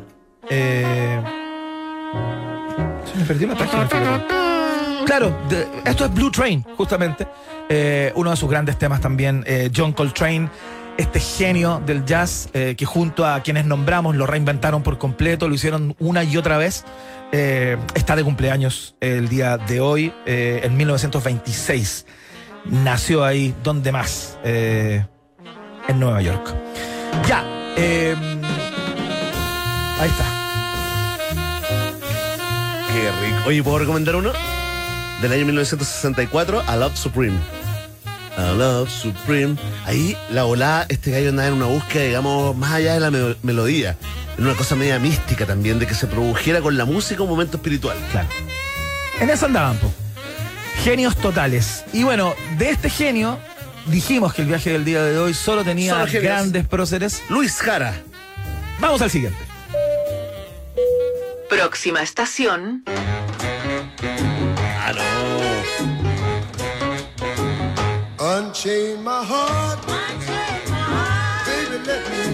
Ray Charles, Tremendo. Heart. De John Coltrane nos vamos a Ray, Ray Charles, digo, que en el año 1930 nace, por supuesto, en Albany, Georgia. Ya vamos a escuchar una canción que le dedica justamente a su tierra. Y muere en Beverly Hills, California, el 10 de junio del año 2004. Cantante, saxofonista, pia- pianista estadounidense de soul y RB. Entre sus amigos y los músicos le gustaba que lo llamaran hermano Ray y era frecuentemente referido también como el genio. Mira, hay dos frases que de alguna manera dan cuenta de las dimensiones de, eh, de Ray Charles. Frank Sinatra, quien sabía de codearse con los mejores y los más grandes, dijo, el único verdadero genio en la industria de la música es Ray Charles. Y Billy Joel, pianista, admirador de Ray Charles, dijo, esto puede sonar como un sacrilegio, pero pienso que Ray Charles fue más importante que Elvis Presley. Ray Charles, amigo sempiterno de, eh, Centennial, ¿eh? de Quincy Jones, eh, pero su música también estuvo influenciada, por cierto, por gente como Louis Jordan y Charles Brown. eh, siempre dijo que su gran ídolo era, era Nat King Cole, era como su mentor, en cierto modo, ¿no? Eh, y bueno, para las personas que no sabían, quedó ciego eh, a la edad de 7 años, empezó a quedar ciego a los 5 por un gla- glaucoma. Y a los siete ya no veía absolutamente nada. Pionero de la música soul, del gospel, del rhythm and blues. Cantó con todos Sí, y porque- con todas. Y quebró un estilo. Claro. De hecho, él le puso así como eh, eh, sabor, le puso, le puso calle a algo que en algún momento sonaba muy mecanizado, ¿no? claro, Como era muy de salón, Claro, ¿no? Como una música muy de salón. paquete jazzístico que iba, claro, a disfrutar, no. Rompió con todo, quedó loco. Oye, y Si podemos recomendar, es una película muy vista, Sí, se bueno, varios claro. pero es muy buena. Muy buena. Muy buena esa película biográfica con Jamie Foxx, Ray se llama. que además, además entrenó, ensayó la voz y cantó él. Sí, pues. Entiendo que casi la totalidad de, la, de las canciones. Otro clásico. Esto me gustó para, ¿Cuánta onda? para una noche sin planes. Iván. Claro. La casa, ¿ah? los niños. Le pusiste un poquito de vinito en la, en la papa, en la mamadera. Claro, le diste eso que le dieron a la madre Macán. sí, un poquito de El mismo gas, sedante. Un poquito de sedantes naturales. Un poquito de melaza al niño. Y a ver si pasa algo. Sí, ¿no? y, y esta música, ¿ah? Y te acerca, Claro. moviéndote. Un paso de baile Sí. algo torpe, pero cariñoso. Mi amor. Haciendo, dando lo mejor. Te acercas ahí a, a tu mujer. Mi amor. Dame un segundo que estoy hablando con la tu tía. Tal cual. Tal cual. La verdad versus el buena, el buena digamos. Se viene de bolas tristes, ¿ah? El Oye, podcast. Terminemos con Georgia. Perdón, perdón. Georgia on my mind, por favor. Un, un pedacito muy, muy suave. Georgia, Eh, esto. Georgia. Voy a agarrar tu viaje. ¿no? Sí, totalmente. Te veo, ¿ah? Te veo en esta. Voy a tomar tu viaje y día y lo voy a transformar en el playlist. Mira, qué buena, fantástico. Muy bien, si sirve para eso y pasa algo, bueno, tanto mejor. Ya, eh, con Ray Charles nos vamos a la última estación del día de hoy. No por ello menos importante, afinen sus gargantas. Ahí va. Última estación. Ah, no. Es que cáchate, pues partimos con Bruce Springsteen. Seguimos con John Coltrane. Ray Charles, y mira. correr por la vida sin freno. Me olvidé que la vida se vive un momento. ¡Qué temón! A cantar, ¿ah? De tantos Querer ser en todo el primero. Competitivo. Me olvidé de vivir los detalles pequeños. El susurro de Julio Iglesias. 1943 nace en España el cantante, compositor, músico, productor, exfutbolista, abogado y empresario español. Y el mejor meme de la historia. Y el mejor meme de la historia, por supuesto, el señor Julio Iglesias. ¿Sabes qué? En su biografía de Wikipedia hay un párrafo Estuviste investigando, ¿ah? que podría, si no, estuve trabajando concienzudamente, en donde aparecen como los números de Julio Iglesias. Ya, eso me gusta. Y es una cosa absolutamente pornográfica. Es como triple X. Mira, Pero números de sus ventas, dinero, eso, ya. es acreditado como el artista latino más exitoso de la historia. En el año 1983 fue reconocido como el artista que más disco ha vendido en más idiomas en el mundo. En el 2013 como el artista latino que más música ha vendido en la historia. Es, reconocido como el cantante europeo con más éxito comercial a nivel mundial hasta hoy día. En el 2006 fue destacado como el artista de música más vendido en la categoría masculina con ventas de 250 millones de dólares estadounidenses, certificadas por los Guinness World Records. Increíble. Ha grabado 80 álbumes y cantado en 14 idiomas y posee más de 2.600 discos de oro y platino certificados. ¿Qué más te voy a decir sobre Julio Y Iglesias? eso que no estamos hablando de superficialidad, como cuántas mujeres tuvo. No, no vamos a entrar en ese ¿Cuántos gossip. aviones? ¿Por qué? Él cantó esta. De tanto ocultar la verdad Con mentiras. Me engañé sin saber que era yo quien perdí. Oye, pero espérate, pero es que también cantó esta. Dale, dale. Hoy me mata. No vayas presumiendo por ahí. diciendo que no puedo estar sin Oye, pero es que puras canciones buenas. Es que todas son hits. Otra cosa, esto intergeneracional. Si nosotros por edad, vamos a aclarar, no nos corresponde estar cantando eh, a Julio Iglesias, ¿ah? Pero Oye. por respeto, ¿ah? por amor a la música. decir a los amigos que sin Qué difícil ser hijo de Julio Iglesias. ¿eh? Difícil, ¿ah? Qué difícil. No bueno, Enrique. Iglesias de alguna manera lo consiguió. Es un artista pop relevante, con muchas ventas, pero imagínate cuando miras los números de tu padre y dices, ¿cómo tuve el arrojo de hacer lo mismo que este monstruo? Y con menos voz.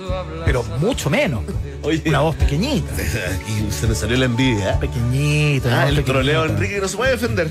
Oye, el 19 de diciembre del año 2018, la Academia Americana de la Grabación otorgó a Julio Iglesias el Grammy Lifetime Achievement Award, un premio especial de los premios Grammy que premia a los intérpretes o al grupo que durante su vida han hecho una contribución sobresaliente en el campo del registro discográfico. O sea, este tipo tiene un Grammy de platino. Y a ver, tú nunca me has querido, ya sé. Que nunca he sido tuyo, ya lo sé. Pues solo por orgullo ese querer. Ya ves. ¿De qué te vale ahora? Oye, ¿puedo pedir una canción? En eh, Un País que no sabe ¿Puedo pedir Lo mejor de tu vida? ¿De Julio Iglesias? Gracias, muchachos, gracias. Mía, mía. Impresionante. Cuando tu piel era fresca. Mira, aproveche usted, usted roedor, aproveche, sume puntos y cántela. Aunque si no se la sabe, mueva la boca. Ponga fuerte la música. Cuando tu boca y tus ojos de juventud rebosaban. Qué lindo, ¿ah? Fuiste mía. Solo. Esos amores de juventud, de temprana juventud. Mira tu labio de niña. Cancelada, ¿eh? Cancelada, ¿eh? Sí, cancelada. ¿Listo? Nada de sí. Se acaba entonces. Un pedófilo. Mira, Emi se emociona, primera vez que escucha esta canción y prende la linterna de su teléfono y ¿Qué teléfono es? bambolea la mano eh, de un lado para el otro como si estuviera en Coldplay. ¿Es un iPhone? Es un iPhone. Mira, iPhone, ¿eh? Vida me lo he llevado yo. Lo mejor de tu vida lo he disfrutado.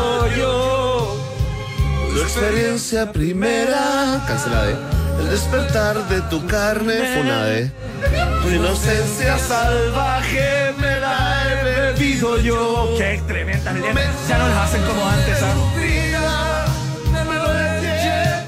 Yo. Lo mejor de tu vida lo he disfrutado yo. Tu experiencia primera. Ya sabéis que nos vamos. Despertar de tu carne. Oye, Oye, la cagó. oye, bueno, Julio, ¿ah? Bueno. Y tantas otras, Pero ¿ah? cancelada, ya, Solo pero una bueno. muestra. Sí. Oye, un aplauso para el viaje del tiempo del día de hoy. Qué increíble el día cósmico, ¿ah? Fue Cósmicamente rico. Fue un jet privado, esto, con cuatro estrellas, digamos, eh, cuatro jets privados que viajaron al mismo tiempo en paralelo. Rock, jazz, RB, balada romántica. Y Julio. Así, y Julio. Palma recién. Saludamos a nuestros auspicios. Con la nueve, con la nueva, perdón, SUV T5 EO Turbo, sí, es que me puse contento. Avanza al 2023 con tecnología, diseño y seguridad. Ten una SUV de categoría premium con equipamiento superior. Esto te lo garantizamos nosotros, por supuesto, y también CDF, que tiene más de 40 años de experiencia en el rubro automotriz. Ya lo sabes, CDF, garantía de confianza, está en un país generoso.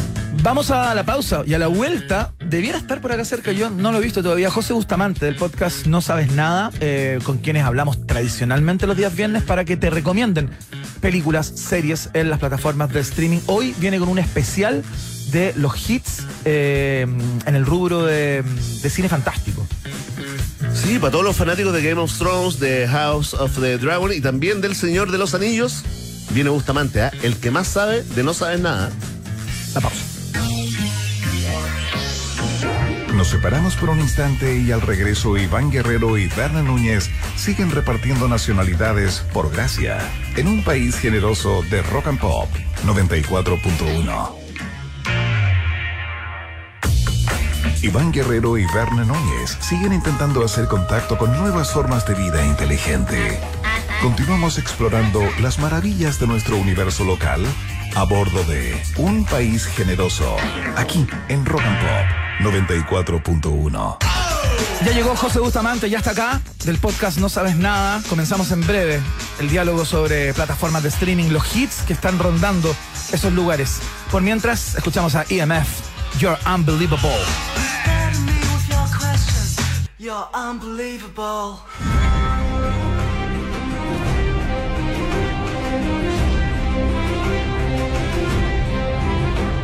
Muy bien, seguramente ya lo reconocieron, ya saben de qué vamos a hablar, una de las series eh, más vistas de la historia del streaming. Pero claro, ya pasó, eh, hace un tiempo ya es pasado, ¿no? Eh, pero se estrenó hace muy poquito la precuela, ¿no? Lo que se supone que ocurrió antes. Un poquito antes, ¿eh? Game of Thrones, eh, House of the Dragon, eh, que está ahí disponible en HBO. Y para hablar de su impacto y describir un poquito de qué va esta nueva serie, estamos con José Bustamante del podcast No Sabes Nada, los que más saben, curiosamente, de este tipo de cosas, no cine y series. José, ¿cómo estás?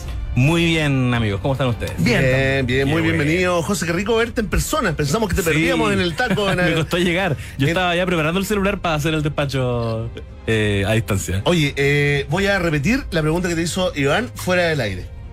¿Te ha gustado eh, House of the Dragon? Porque hay discusión, ¿ah? Hay polémica en las redes decadentes. Me, me ha gustado House of the Dragon. Si quieren, le, le, Sí, sí, sí. le entramos Claro, de inmediato. por favor. Eh, House of the Dragon, que es, como bien decía Iván, la precuela de eh, esta serie que ya se convirtió en un hito en la historia de la televisión, Game of Thrones, y que se concentra además en, como bien lo dice el título, la Casa del Dragón, es decir, en la familia Targaryen. Claro. Estamos hablando de que esto está ocurriendo 200 años antes de que nazca Daenerys Targaryen. Claro.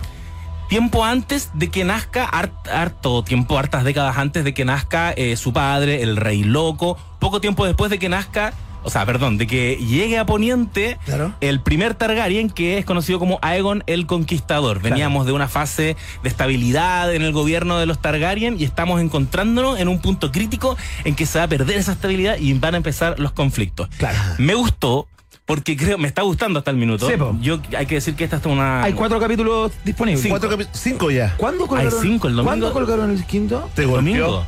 Sí, ¿En sí, serio? sí. Oh. ¿Te golpeó José? No lo he visto, fíjate. Este domingo se nos viene el sexto y el domingo y, y el domingo pasado ya ocurrió un punto de inflexión que también se venía anticipando que al más puro estilo de The Crown esta serie nos está narrando este linaje eh, a lo largo de harto tiempo, Claro, varias décadas. claro. Entonces ahora ahora nos pegamos un salto temporal.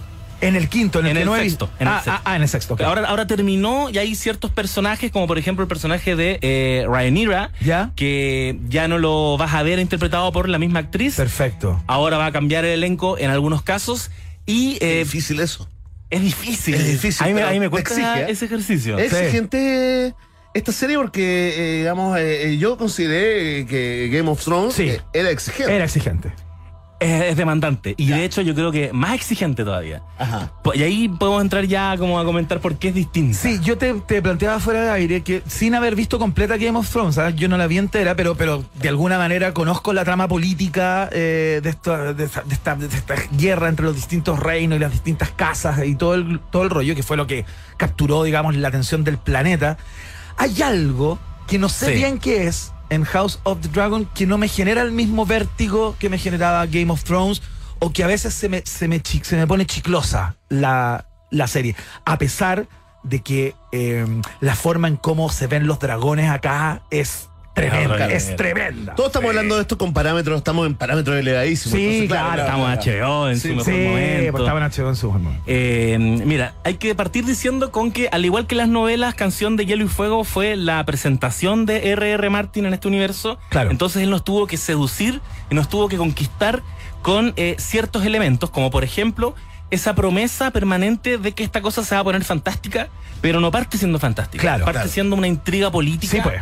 Esto es House of Cards, es Succession, pero con muchos personajes desperdigados por muchos puntos del mapa. Claro. Con muchas familias, por eso que se vuelve un poco como inabarcable al Claro, principio. claro, como hay que concentrarte, gente, memorizar. Claro. Y se parecen y, te vas confundiendo. O sea, pero da para sacar un papel y lápiz y hacer un, un mapa, ¿no? Se hizo. Se hizo. O aquí se hizo al menos. Claro, muy bien. Muchas veces. Es necesario, sí. es necesario. sí. Y, y eh, la Casa del Dragón, en cambio, nos est- está bebiendo del éxito y de la seguridad de que la gente ya conoce su universo. Claro. Entonces se fue de cabeza a contarte 100% intriga política con la promesa de nada porque eh, los dragones ya están. Claro. Estos personajes parten sentados arriba de un dragón. Así es. Nosotros en Game of Thrones veíamos un huevito que al final de la primera temporada Exacto. quizás se convierta en dragón, pero quizás no, porque la magia es una cosa que ya no existe. Eso por un lado. Y otra cosa que estaba, que comentaba con mis compañeras del podcast el otro día, ¿Ya?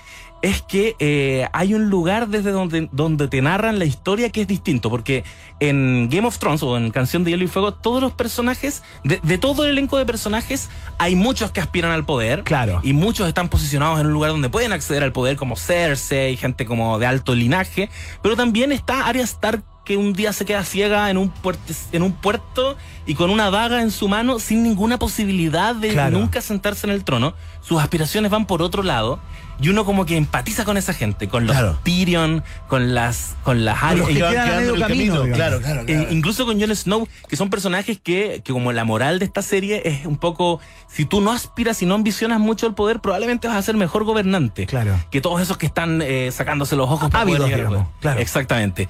Yo siento que, y en ese sentido yo la emparento mucho más con Succession, La Casa del Dragón. Acá hay una serie de personajes muy poderosos que quieren más poder. Claro. Y todos quieren poder. Y, y es más, yo siento que no hay ninguno muy agradable. Cuesta conectar. Claro. Enamorarse. Enamorarse. No, hay ningún Tyrion. No, Claro, no claro. hay nadie que uno diga. Te iba a preguntar por Tyrion.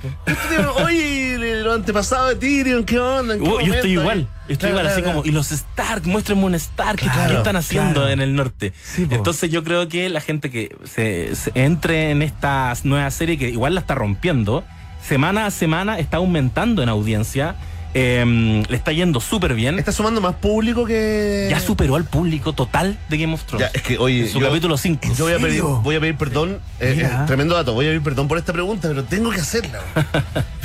y perdón, lo lamento de verdad, pero Pues, sabes que no lo voy a poder es responder. necesario ver Game of Thrones y pido perdón por esta pregunta. Es una buena pregunta. ¿Puedo entrar directo a la Casa del Dragón? Mira, la verdad. Buena la pregunta te sacaste, porque yo creo que eh, es más difícil entrar eh, sin haber visto Game of Thrones que lo era, por ejemplo, no haber visto incluso Breaking Bad y ver Better Call Saul. Claro. Claro, yo creo que uno claro. podía ver Better Call Saul y tener una buena experiencia. Acá te va a costar más o de lleno quizás no vas a hacer la comparación Claro. y vas a Claro, te, decir, ah, pierdes, mira, te pierdes lectura de las cosas. te vas a perder lecturas, Claro. pero también podrías entrar más desprejuiciado. Sí, que es una posibilidad. Y decir, ah, mira, es una historia política. Tal con, cual. con dragones volando. Sí, Porque en ese sentido, R.R. Martin, que es el escritor de la saga de Canción de Hielo y Fuego, es un tipo que se peina. Él es, él es periodista, él estudió Ah, además con razón. historia. No, es que los periodistas son bueno buenos los periodistas. Son Sí, buenas. son buenas. Al- bueno. Algunos. La gente más entretenida encuentro. Oye, han escrito buenas, buenas series. De- eh, David Simon escribió The Wire, periodista también. Sí, pues. Gente que, que sabe cómo La madre de toda la serie, dicen muchos. La madre de toda la serie. Entonces, yo creo que eh, R.R. Martin es un tipo que se peina en la intriga política y acá le pasaron este juguete porque él está más involucrado de lo que estaba en Canción de Claro, Juego. claro. Por esta serie no está sacando más libros, por ejemplo, porque hay que decir que la saga original no ha terminado en los libros todavía. Increíble, ¿eh? Lo que nosotros vimos como final en HBO no existe todavía y pueden que ni siquiera ocurra. eso. Qué increíble Ya, bueno. tener esa certeza, muchachos, en un mundo tan, digamos, eh, lleno de improbabilidades, Sí, como es la creación artística, que es heavy llegar a ese punto donde tú sabes ya que hay una comunidad planetaria que va a seguir todo lo que hagas, sea bueno, mediocre o súper, súper ojo, malo, ¿no? Claro, ahí igual te pueden No, castigar de sí, manera pueden castigar, severa, pero, estás. pero lo hay- van a ver. Hay gente esperando Sí, pues. lo que vas a hacer. Tal cual. Esta, esta es una tecla donde además él no falla. Si algo tenía bueno eh, Game of Thrones era justamente toda la intriga política. Claro. Todo el conflicto en torno a- al, al trono y por eso probablemente ese final, donde ya los guionistas empiezan a, empiezan a escribir algo sin haber libro, se hace demasiado evidente a la gente que no le gustó el final, sepan que no existe ese final en los libros, porque ellos tuvieron que ahí verse sin nada que adaptar y decir, a ver, ¿qué creemos nosotros? Hacemos? ¿Qué hacemos? Vámonos un fin de semana a, a Reñaca. Vamos a Claro. Reñaca. Oh, yo los veo como pegándose cabezazos. Oye, quiero que, que pasemos a la próxima recomendación. Bueno, esto se recomienda 100%. Sí, 100%. Sin duda. Es de lo ¿Cuántos- mejor que está pasando hoy día en tele. ¿Cuántos bustamantitos le ponemos? ¿Cuántos? De 1 a 10. Eh, allí donde Game of Thrones tuvo nueve Bustamantitos, Ya. estaba, como va en el capítulo 5, tiene 6.8. 6.8 gustamantitos Tiene Si entonces. tiene así, puede subir, sí, puede subir. O sea, serían 6 y uno sin un brazo, por ejemplo. Un bustamantito. Para que sea claro, 6.8. punto 8, sí. Eh, tal cual. Un bustamantito manco. O manco. sin mi cabeza. Sin la cabeza, ponte es como el porcentaje. Ya, eh, vamos a, no vamos a la próxima recomendación. Seguimos en el mismo género. eh, algo que, bueno, eh, yo creo que muchas personas ya han visto. La saga del Señor de los Anillos, esta vez en formato serie. Los Anillos del Poder y que también es una precuela. También es una precuela. A mí me parece muy divertido lo que está pasando porque de verdad eh, tiene muchos puntos en común con La Casa del Dragón en términos de el hito y fenómeno cultural Claro, que, que claro. representa. Son dos franquicias, eh, yo creo que de, de fantasía épica, derechamente, fantasía así como medieval, son las mejores. Sí, claro. Son las mejores. Cuando salió, lo que hizo R.R. Martin, que es un escritor estadounidense, fue darle una relectura a un género que quizás inventó Tolkien. Claro. Entonces él, él lo, lo aterrizó, dijo, mira, no me importa tanto la fantasía, vamos a hablar de las personas, los personajes, y por eso es tan distinta y por eso le fue como le fue a. Game of Thrones. Pero existe también El Señor de los Anillos, y, y Prime Video viene desde el 2017 trabajando esta cuestión que viene con una promesa de eh, ser lo mejor, porque la plata que se le puso, Claro, los guionistas locura. que contrataron. Cada capítulo de eso debe costar. Yo he, he visto un par, ¿ah? no, no, no, no he visto tanto más. eh, pero es bruto. O sea, digamos, la, la- los lugares. el- el- uno dice, acá, ¿cuánta plata cada Claro, el nivel de producción y yo es creo que- Es brutal. se ve caro. Se, se ve claro. Y yo creo que ahí eh, tomaron un buen camino, porque tanto en la novela como lo ha sido también en la adaptación al cine de Peter Jackson, el paisaje y los lugares son personajes en, El cual. Señor de los Anillos. Tal cual. Y así se los están tomando. Y los están enfrentando de esa manera. Es imponente todo lo que rodea a los personajes. Eh, pero es distinta. Y esta se estrenó el 2 de septiembre. La Casa del Dragón se estrenó el 21 de agosto. Están ahí. Esta es de Prime Video, la otra es de HBO Max. Claro. Ambas son precuela. Si bien La Casa del Dragón se ambienta 200 años antes, esta es miles de años antes Claro. porque estamos hablando de que está, y esto también es muy importante porque algo que no dijimos, es que La Casa del Dragón es una adaptación de un libro que, que se llama Fuego y Sangre, que es un libro que no es parte de la saga de Canción de Hielo y Fuego, pero es un libro que te habla de la Casa Targaryen Claro. con una aproximación media enciclopédica. Ajá. Ya. Te dice, es como leer Wikipedia. de- de, Perfecto, la Casa. Targaryen. Perfecto. Pero existe, y tú sabes, y la gente sabe cómo va a terminar esta historia. La casa, eh, los el Anillos de Poder, en cambio, se inspira. Como, como alguna vez inspiró, por ejemplo, la serie Fargo en la película. Claro. Y que uno sentía que estaba la esencia, pero no, no le pedía y no le exigía que fuera igual. Claro. Uno sentía, estoy viendo Fargo, pero es otra cosa. Acá, no hay, acá no hay nada escrito por Tolkien. O sea, no hay ningún libro que dé cuenta Lo más o algún cercano- escrito de Tolkien que dé cuenta de lo que narra esta serie. No lo vas a encontrar así tan lineal, pero el Silmarillion es como Ya.